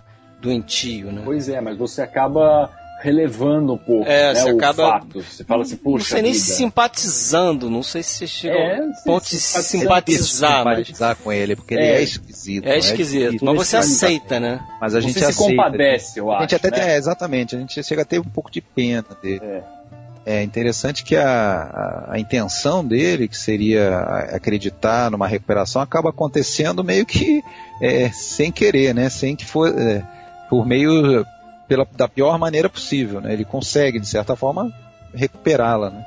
Só que às custas da própria vida dele, na verdade, né? De, de certa forma. É, eu acho que é um filmaço. Um filmaço. É, um filme que e, assim, também... É, é um filme que talvez tivesse sido dirigido por, por outro diretor, não seria não seria dessa forma, não seria tão bom quanto é. Ele, o Almodóvar realmente tem dois filmes que chamam a atenção como ele consegue trazer situações bizarras e a gente vê de uma forma tão tranquila. Tem o Tudo Sobre Minha Mãe, né, que tem a personagem da Penélope Cruz, que é uma freira pega HIV depois de ter tido relação com um travesti infectado. Você fala, não é possível isso. Como é que alguém pode, em sã consciência, vai pensar num roteiro desse? Mas é isso que acontece. Você vê aquilo, você acaba vendo as pessoas por trás dos estereótipos, né? Então é, é bem interessante. Fale e com é coisa ela. De, de, de, roteiro muito bem feito, né, cara? É um bem feito, bem desenvolvido, bem atuado, né? É, e um filme plasticamente. O filme ganhou, eu acho que é de roteiro, né? Filme bem muito muito bonito plasticamente. Você vê que inclusive as cenas ele consegue dar ao corpo em coma da, da, da menina lá da não, não, me recordo agora o nome dela, mas o, é, ele consegue dar um bastante erotismo aquelas cenas em que ele troca a troca a camisola, em que ele dá banho, penteia, é, mesmo ela em coma, você está tá vendo o corpo de uma mulher semi-morta, vamos dizer assim, e ele e consegue passar um, um, erotismo naquilo ali.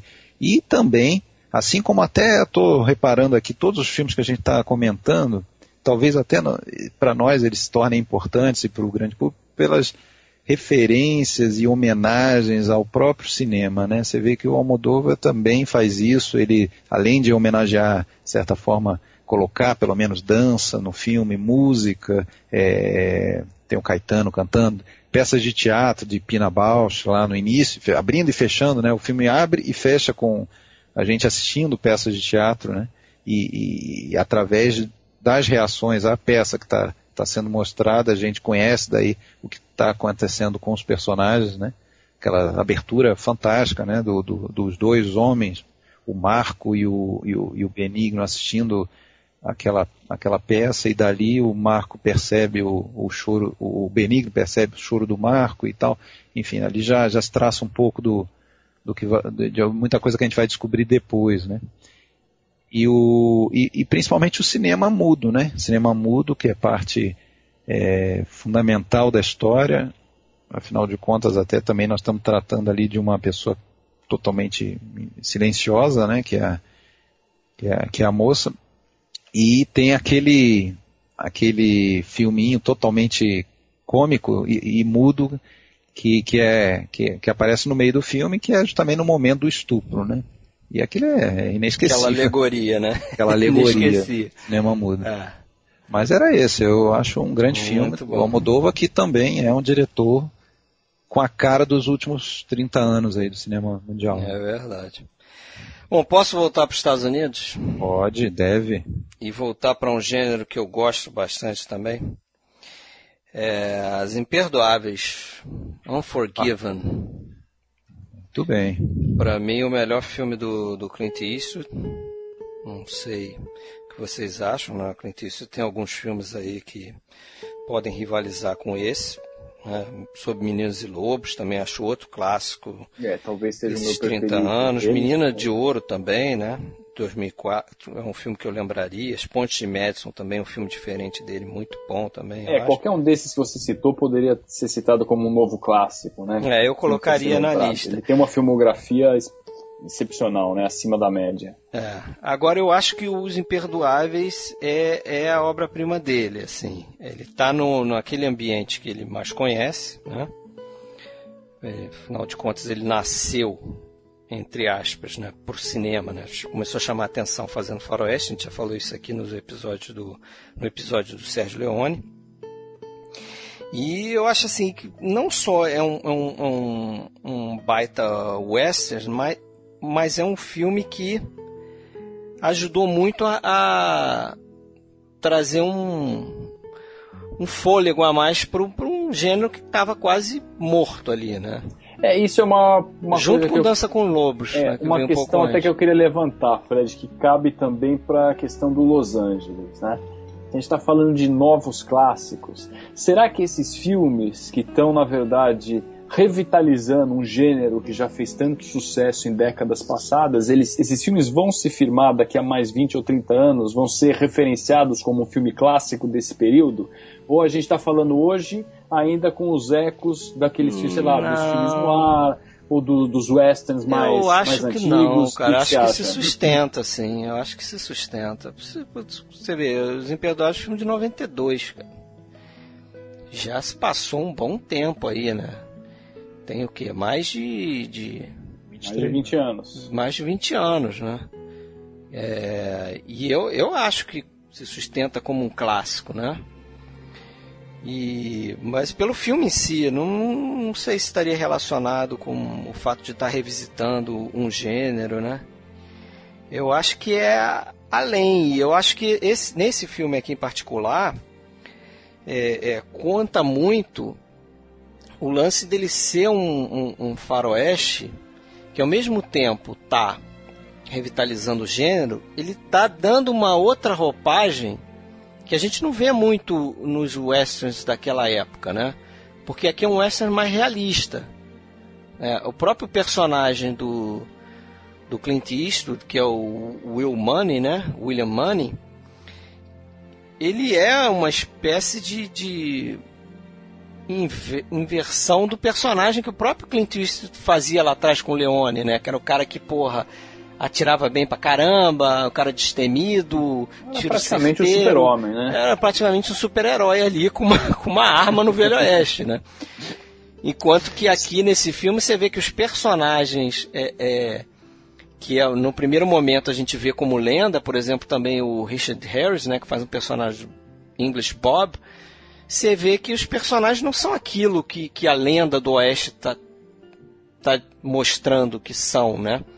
A gente vai descobrindo que tem gente ali que se arrepende do que fez, tem gente ali que, que, que acha que, que é legal ser um pistoleiro desse tipo, né? E acaba é, é, descobrindo que não é uma boa vida, né? Como é o personagem Schofield Kid lá, que é interpretado pelo James Wolvett. E eu acho que é um filme que, que assim, de certa forma, aborda o western, mas tem essa mudança, né? Tem esse outro lado de ver a coisa, né? Dá uma desglamorizada no. Desglamorizada, exatamente. Nessa figura do, do Velho Oeste também, de personagens, né? Com uma moral super elevada, né? Como era o caso acaba, do, acaba do sendo John mais Wayne, ver, né? verossímil, né? Do que Verossímil, mais western. realista mesmo, né? Talvez mais adaptado para a época dele, para os anos 90, né? Sim, sim. As coisas as plateias não aceitam mais, por mais que você fale, ah, esse agora é um western, é um filme de ficção.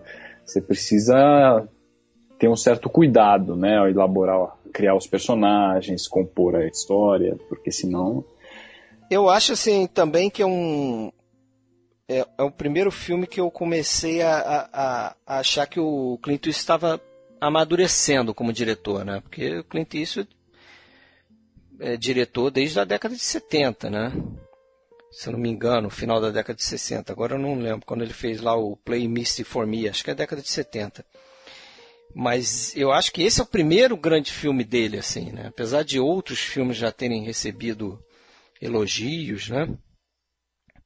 É, como é o caso do Cavaleiro Solitário, né? O próprio lá Estranho Sem Nome, o próprio esse Play Misty for Me também foi bem celebrado na época e tal, mas esse aqui eu acho que é um você vê que o cara atingiu a maturidade como diretor, né?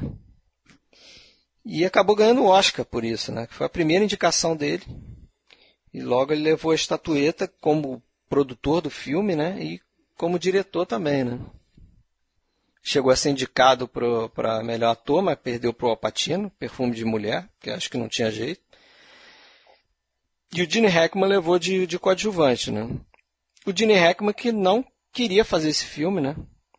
Ele tinha uma preocupação de que os filmes estavam, de uma maneira geral, estavam muito que glamorizando a violência e ainda mais com a, violência por, por uso de armas, né?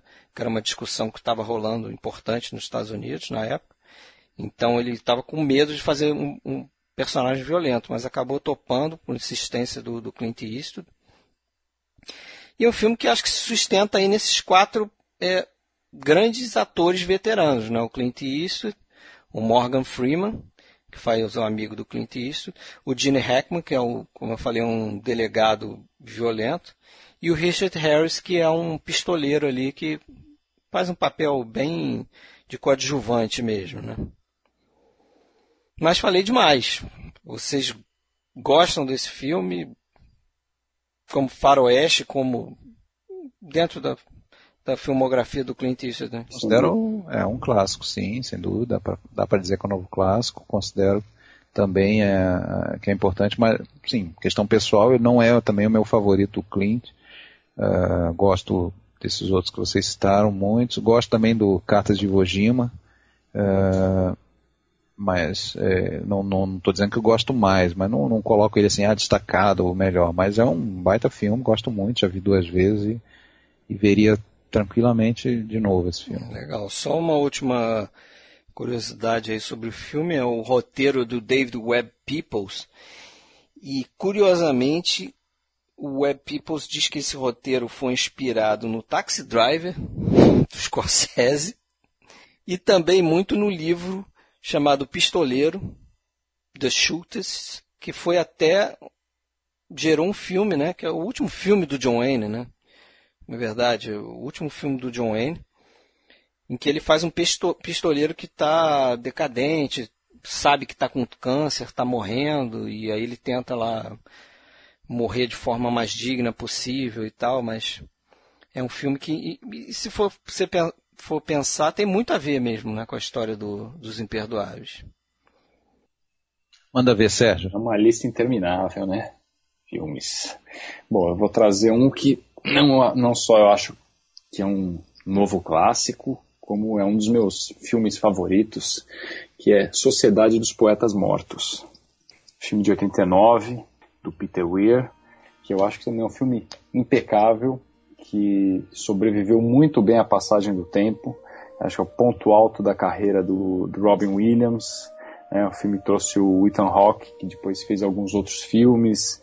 E esse é, é o filme do Peter Weir, que fez alguns outros filmes, como A Testemunha também, que é um filme bem legal. Eu lembro que é um filme que eu fui assistir também daquele sem saber direito que, do que se tratava, né? Que é o cinema era do lado da minha casa, eu assistia tudo que estava passando na época, época de colégio tal. E Sociedade dos Poetas Mortos, assim, é um filme que tem um final, eu acho que eu sempre costumo citá-lo como o final mais perfeito de um filme que eu já vi. Aquela, aquele final que você assiste e você fala, acabe o filme nesse momento. Né? Eu acho assim, extremamente feliz na, na direção, escolha dos atores, é, fotografia, música do filme.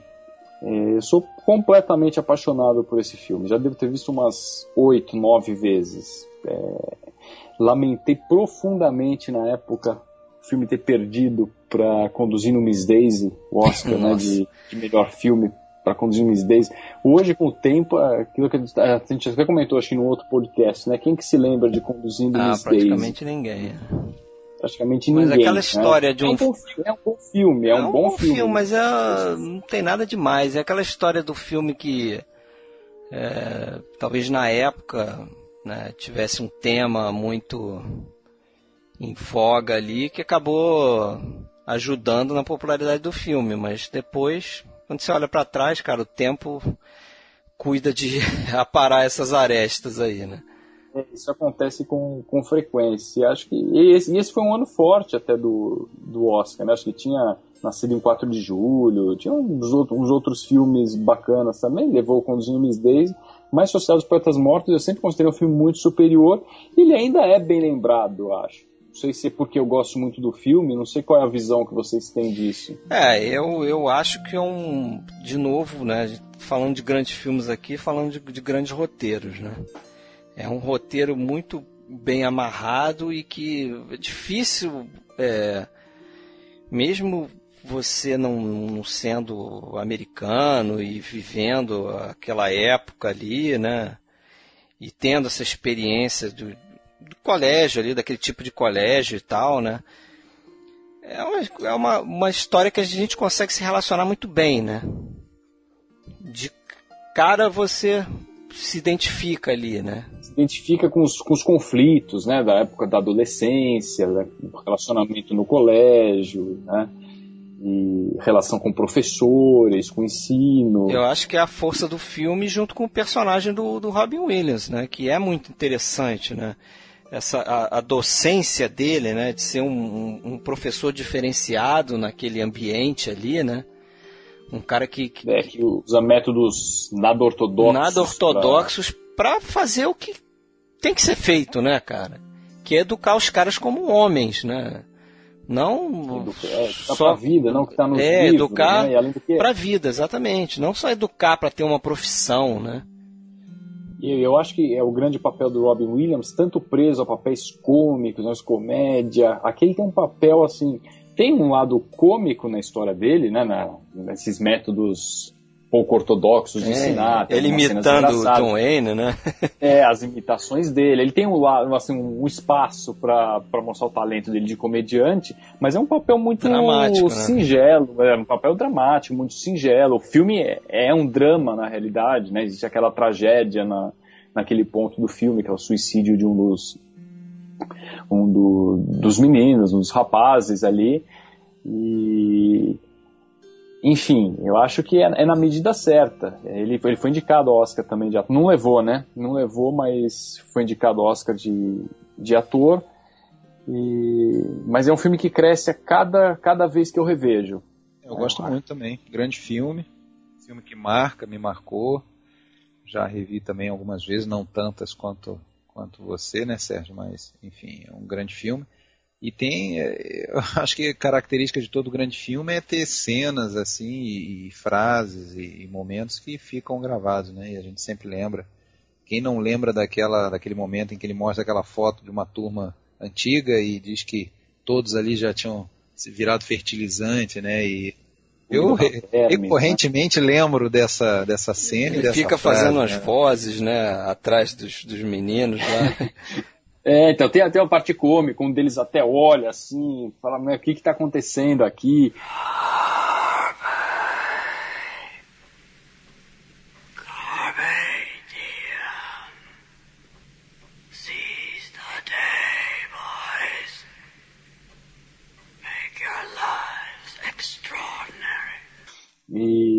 Aí e, e, é um filme que faz você parar para pensar em coisas da vida mesmo, aquele negócio dele traz o, aquele dia, né? o carpe diem, né? E aquele aquela sequência final que eu, que eu tava comentando ali, que é do famoso também as cenas mais famosas, a frase do oh, Captain my Captain, da subida na, nas carteiras, aquela cena ali é de arrepiar. Cada vez que eu vejo é, é uma coisa que, que impressiona, impressiona. Ele termina magnificamente. Muito bem lembrados.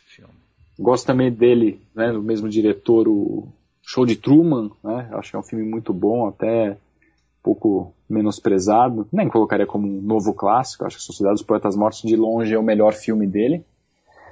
E eu considero um novo clássico, sim. Mais algum? O que, que você traria, Alexandre? Eu traria para dar mais uma, uma variada num gênero que pelo menos nós três também curtimos, que são as animações. Né? Eu acho que o filme para mim marcou desse, de, do, da Disney nesses últimos anos aí foi o, o Rei Leão, né? O filme de 94. Que foi. É, a gente sabe que também não foi o, o, o, filme que revigorou os longas da Disney, já tinha sido ali em 89, né? O, o A Pequena Sereia, depois em, teve ali o Aladdin em 92, teve o A Bela e a Fera. O Rei Leão já veio aí nessa, nessa sequência, né? Mas para mim, pelo menos, é o, é o, que, é o, que, dá mais prazer em rever. Eu, eu conheço alguém que vai concordar com você em gênero, número e grau. Minha esposa. Adora esse filme.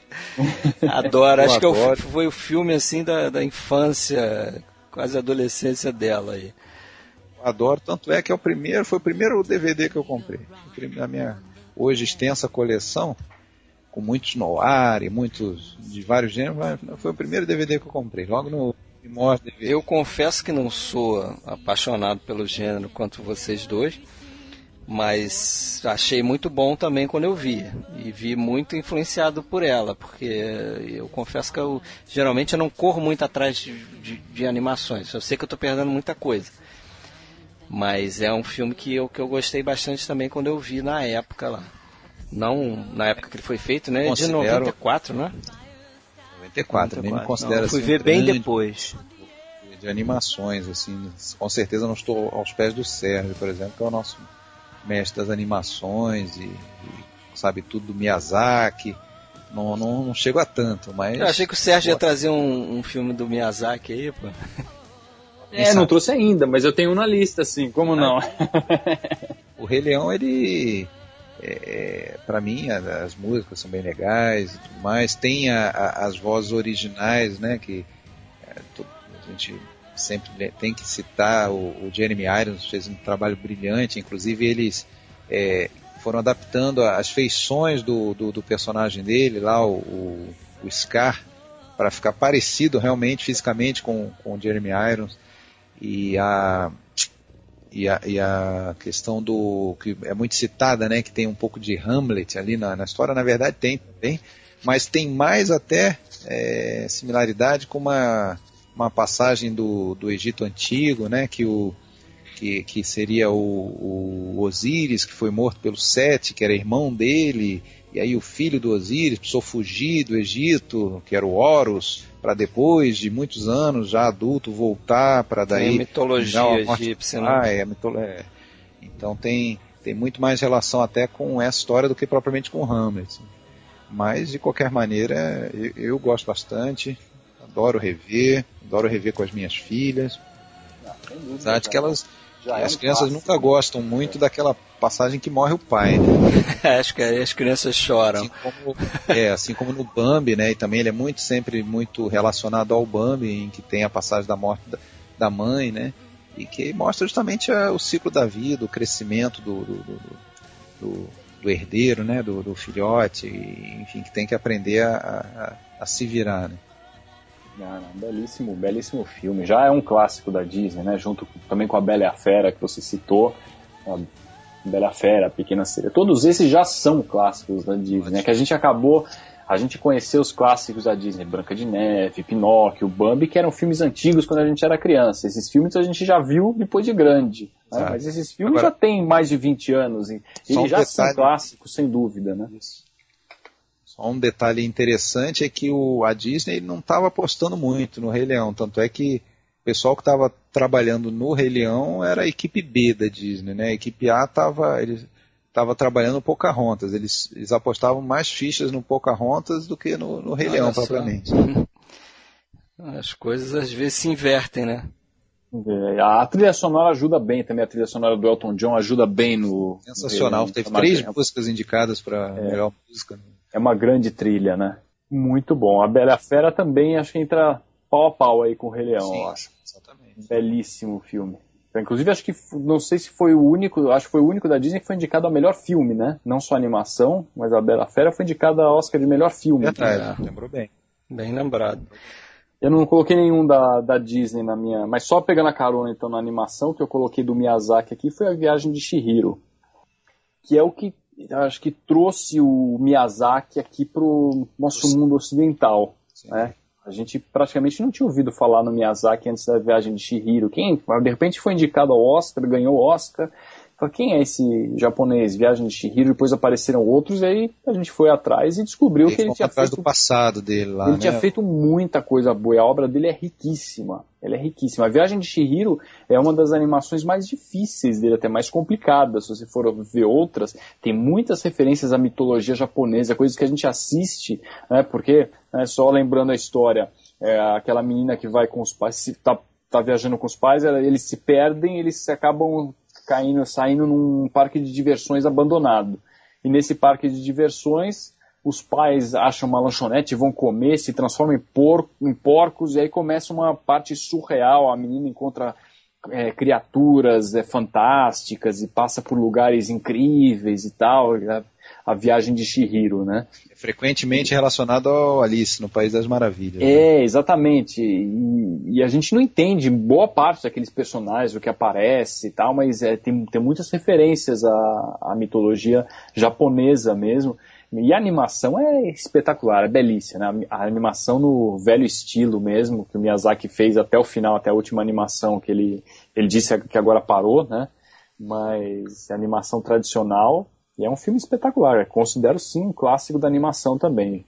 É para colocar junto com esses da Disney, esse do Miyazaki entra também. Legal. E já que você está falando de um japonês. Tava faltando, tava achando que você vai trazer Alexandre, um japonês. Você vai acertar o próximo que eu vou falar, que está no limite que a gente colocou aí, de novos clássicos, que é o Han, de 1985.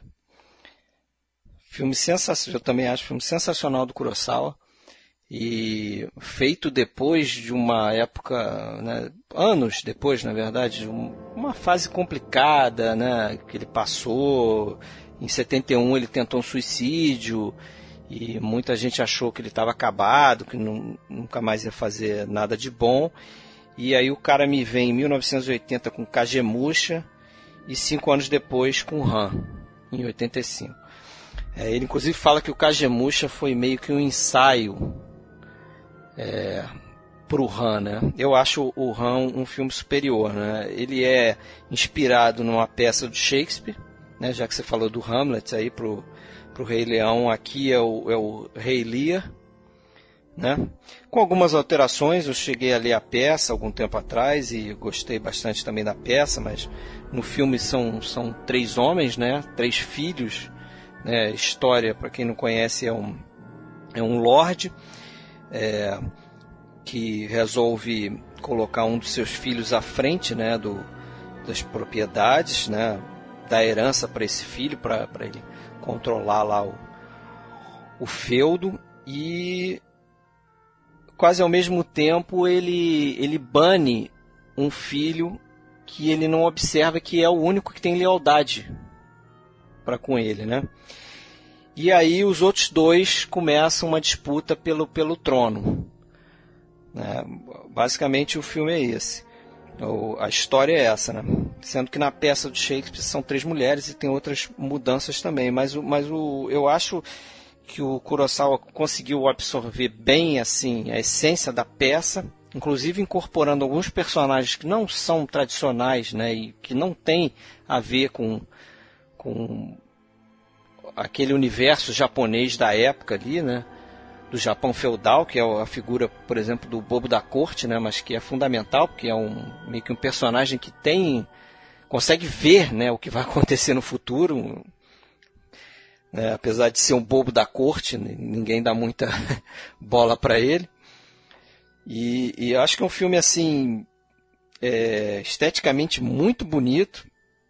Ele usa muito bem as cores, né? O Kurosawa ele, ele é, fez aula de pintura, né? ele pintava, e, inclusive para esse filme especificamente, ele, ele passou quase 10 anos fazendo storyboard com pinturas.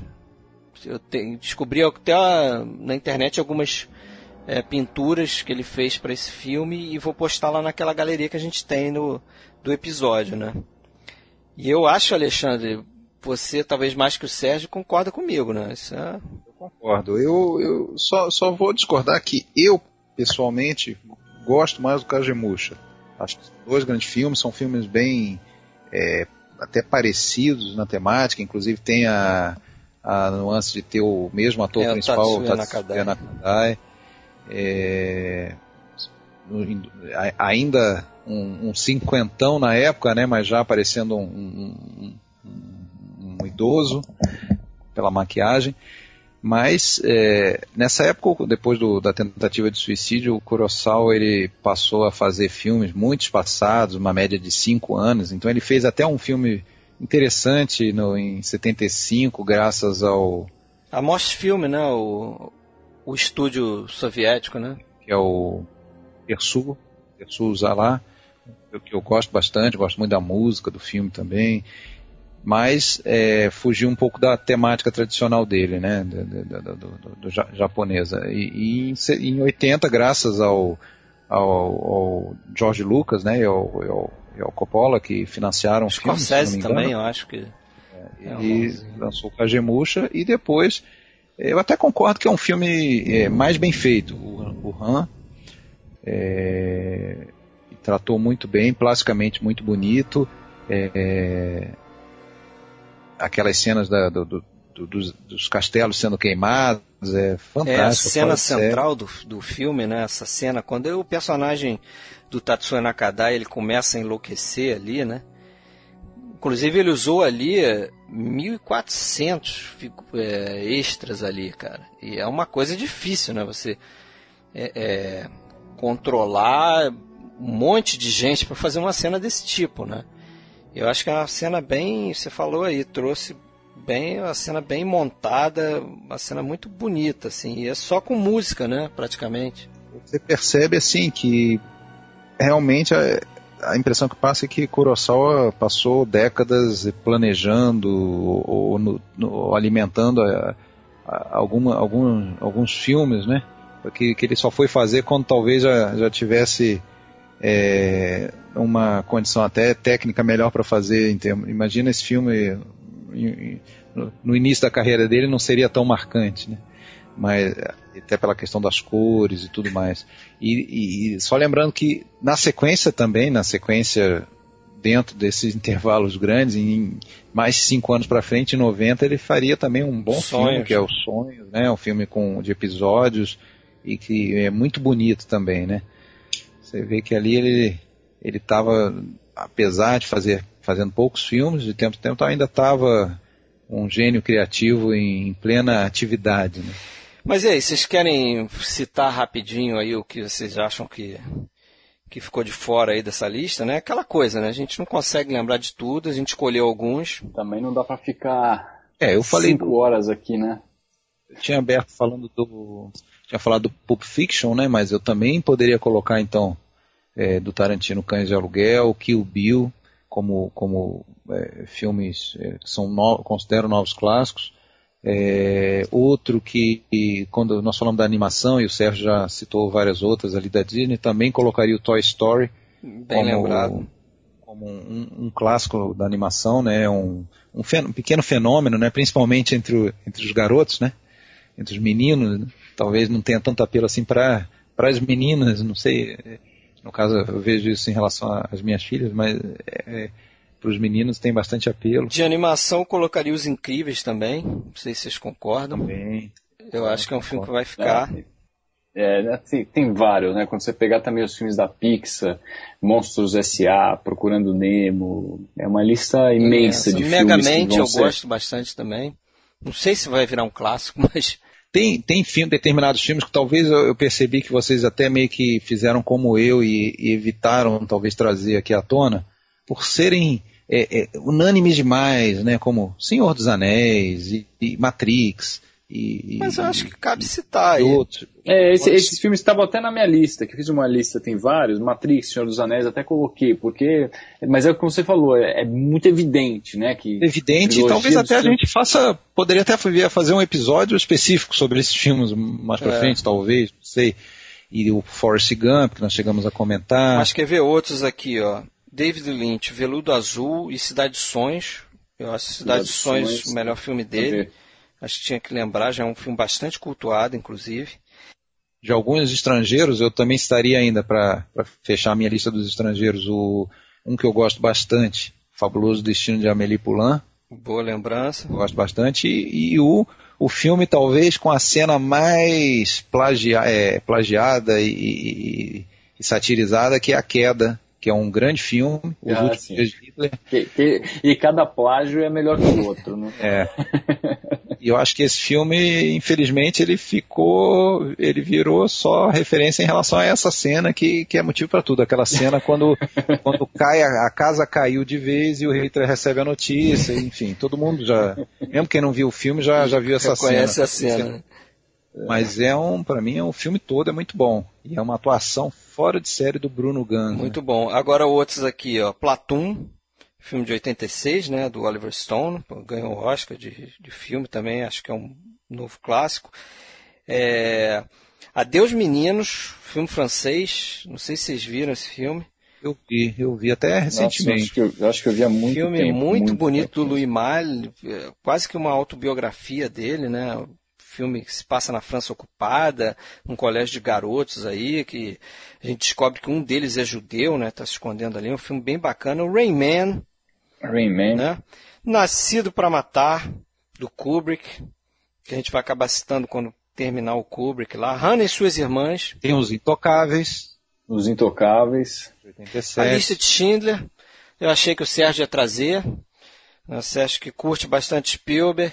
É, também, também coloquei a, a lista, mas a gente tem que escolher alguns para falar, né? Mas a lista de Schindler tem todos os, toda a característica de, de, de clássicos, né? Você falou do Nascido para Matar, mas do Kubrick também tem De Olhos Bem Fechados, que eu também. acho que é um filme muito bom. Cabe lembrar. Ó, filmes dos irmãos Coen. É, o Grande Lebowski, Ajuste Final, Onde os Fracos Não Tem Vez, Fargo, O Homem que Não Estava Lá, para mim são todos novos clássicos. O Sexto Sentido, a gente não lembrou aqui, no, Os Suspeitos, filme bacana também com Kevin Spacey, do, do Brian Singer, né? Cara, o grandíssimo filme que a gente não trouxe para falar mais, só que a gente não pode deixar de falar, que é o Sonho de Liberdade, pô, para mim um dos melhores filmes da década de 90. Sem dúvida, ele é o, ele já está há bastante tempo como número um no, no, no IMDb, né? IMDb, né? Filme então, muito não sei popular. se é pra tanto. Cara, eu acho é um filmaço. Eu, acho eu um adoro, filmaço. eu adoro. Mas, pô, número um, melhor filme de todos os tempos, segundo os usuários. É porque ali é mais popular, né? A lista popular de votos e tal. Agora, do Frank Darabont, A Espera de um Milagre. E eu gosto muito também do Cinema Majestic, que é um filminho menor, mas... Menor, é menor. Mas bem interessante. O que eu botei na minha lista que eu gosto bastante é o Curtindo a Vida Doidado. Ah, sim. Esse já é um... Bem lembrado também. Esse é, é um, um fenômeno popular esse filme. Eu mas um, é o clássico da sessão da tarde, né? É um clássico da sessão da tarde. Ele fica Não, mas tem outros ainda nessa linha. Eu colocaria o Clube dos Cinco. É. Que é um filme muito bacana também. Ó, eu colocaria Beleza Americana. Eu acho que é um filme também que cabe lembrar. Magnolia. É, os três filmes do, do, do Richard Linklater, que, ah, que são meio que um ensaio, né, pro, pro que ele vai fazer pro Boyhood, né, é que é o antes do amanhecer, antes do pôr do sol e antes da meia-noite, né, um em 95, um em 2004, um em 2013, quer dizer, quase um intervalo aí de... Nove anos entre cada. É, de 10, 9 anos entre cada aí, né, e são filmes muito legais, com diálogos interessantes, roteiros bacanas. Muito bons mesmo. Bem em legal. Nome do Pai, que é um filme que eu gosto bastante, uma atuação brilhante do Daniel Day-Lewis. É, Feitiço do Tempo, filme de 93, que eu acho que é um filme assim que foi pegando, né, cara? Acho que o pessoal não.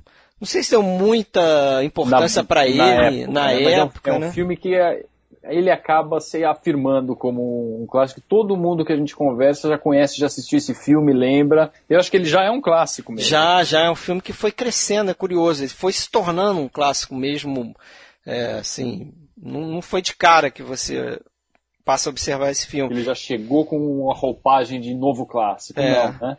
E eu vou, vou postar lá na galeria que é, ele se parece muito com Curta, cara, de 1990, chamado Meio Dia e Um que é muito parecido com esse curto. O roteirista diz que não é inspirado nesse, nesse ah, curto e tal, mas ele é. Traz, ele traz o Bill Murray, então tem todo o tom de comédia e aquela temática bem típica do The Twilight Zone, né? É, inteiro. Bem, bem, bem na linha mesmo, né? É, eu adoro esse filme. Tem os Doze Macacos, do Terry Gilliam, né? É, eu colocaria também Central do Brasil, filme brasileiro aqui.